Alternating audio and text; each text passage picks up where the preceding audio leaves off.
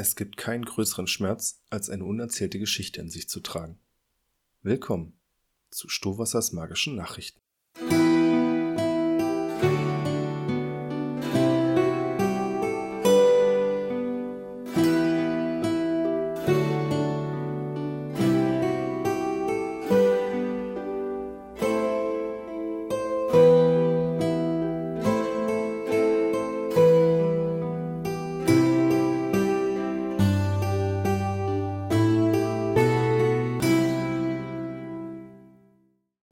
Gebe zu, ich bin etwas aufgeregt. Nach den doch recht kritischen Stimmen zur letzten Übertragung habe ich diesmal Post erhalten. Scheinbar gibt es da draußen doch noch einige, die den Sinn meiner Bestrebung verstehen. Ich frage mich aber, wie es die Briefe zu mir nach Hause geschafft haben. Gut, ich habe meinen Wohnort nicht wirklich geheim gehalten und vielleicht hätte ich mir auch etwas mehr Mühe mit meiner geheimen Identität geben sollen. Trotzdem dachte ich, dass es wenigstens ein paar Wochen länger. Naja, aber alles halb so schlimm. Seid unbesorgt, mich fanden Briefe voller Liebe und keine Fackeln und Heugabeln. Also zumindest vermute ich das. Ich habe die Nachricht nämlich noch nicht geöffnet und beabsichtige, das gleich mit euch zusammenzutun.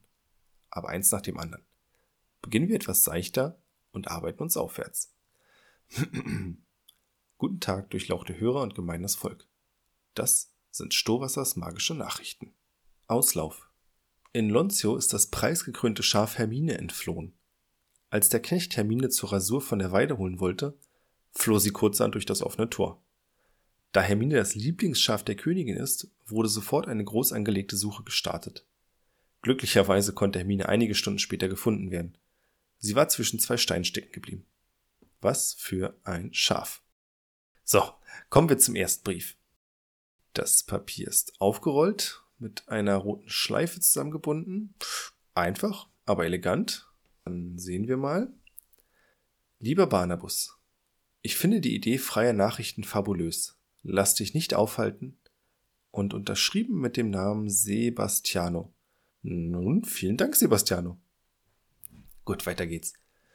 Gestrandet. In Rübensaal gibt es Neuigkeiten zur Änderung des Flusslaufs. Nachdem einige Dorfbewohner doch ihren Mut fassen konnten und eine Erkundung des Finsterwalds vornahmen, steht nun fest, dass Biber die Ursache des Problems sind.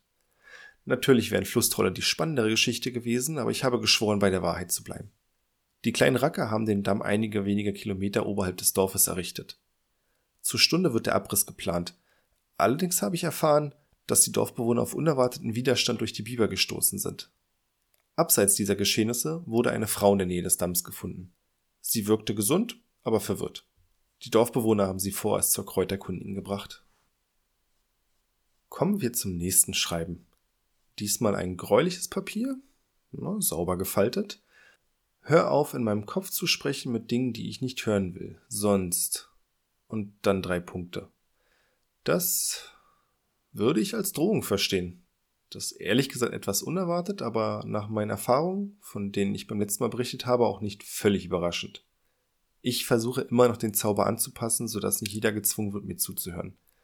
Bisher ohne Erfolg, aber ich bin dran. Drücken wir mir die Daumen. Weiter mit den Nachrichten. Unberührt. Im Umland von Akumo, nahe der Grenze des Agianischen Städtebunds, wurde auf der Handelsstraße ein schreiender nackter Mann gesehen. Mehrere Zeugen einer überraschten Karawane berichten, dass der Mann schreiend aus dem Wald gerannt kam, sie kurz verblüfft ansah und dann schreiend wieder in den Wald rannte.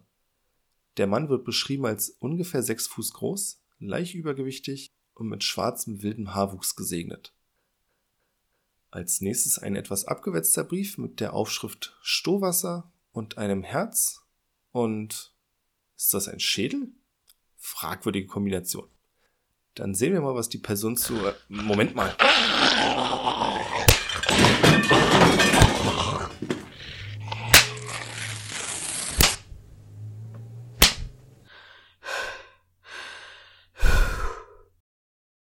Ich bin wieder da. Entschuldigt die Unterbrechung, aber der Brief hat angefangen, mich anzugreifen. Ich gebe ehrlich zu, dass mich das wortwörtlich unvorbereitet getroffen hat. Ich. Ich beende noch schnell die Nachrichten. Aktuelles vom Kardinal. Kardinal Miso trug heute eine purpurne Schärfe. Bischof Rubrik stand diesmal nicht für einen Kommentar zur Verfügung, da er in der Folterkammer der Kathedrale gastiert. Er wollte den Stil des Kardinals für den Sommer, Die Schärpe kann gegen eine Spende von 52 Goldstücken in allen Kathedralen ergattert werden. Verbundenheit. In Detmarsch haben sich Josephine, Tochter des Bäckers, und Alexandra, Tochter des Schmieds, vor den drei Priestern der Wahrheit die Ringe des ewigen Bundes gegeben. Herzlichen Glückwunsch dem jungen Paar. Danke für eure erzwungene Aufmerksamkeit. Ich muss zugeben, ich bin etwas besorgt. Nicht nur, dass mehrere Personen wissen, wo ich wohne, nein, es war auch jemand bereit, Gewalt auszuüben. Vermutlich war das als Scherz gedacht. Aber für mich ist das ehrlich gesagt ein Weckruf. Ich mache mir zurzeit eine Menge Feinde, da ist es ratsam, keine Zielscheibe auf der Brust zu tragen. Ich glaube, ich werde umziehen. Ja, ja, umziehen. Der Turm ist nicht mehr sicher. Vielleicht sollte ich nicht mehr darüber sprechen, aber an alle, die bereits ihre Klingen schärfen, das wird mir nicht noch einmal passieren. An alle, die im Herzen bei mir sind, bleibt sicher und macht euch keine Sorgen. Ich werde bis zur nächsten Übertragung eine neue Heimat gefunden haben. Ja. Und zuletzt, wie immer, die Formel, die am Ende des Zaubers zitiert werden muss. Danke an die Unterstützer der edlen Sache, Isoboy und Nico. Wenn auch ihr ein Opfer bringen wollt, könnt ihr das gern tun.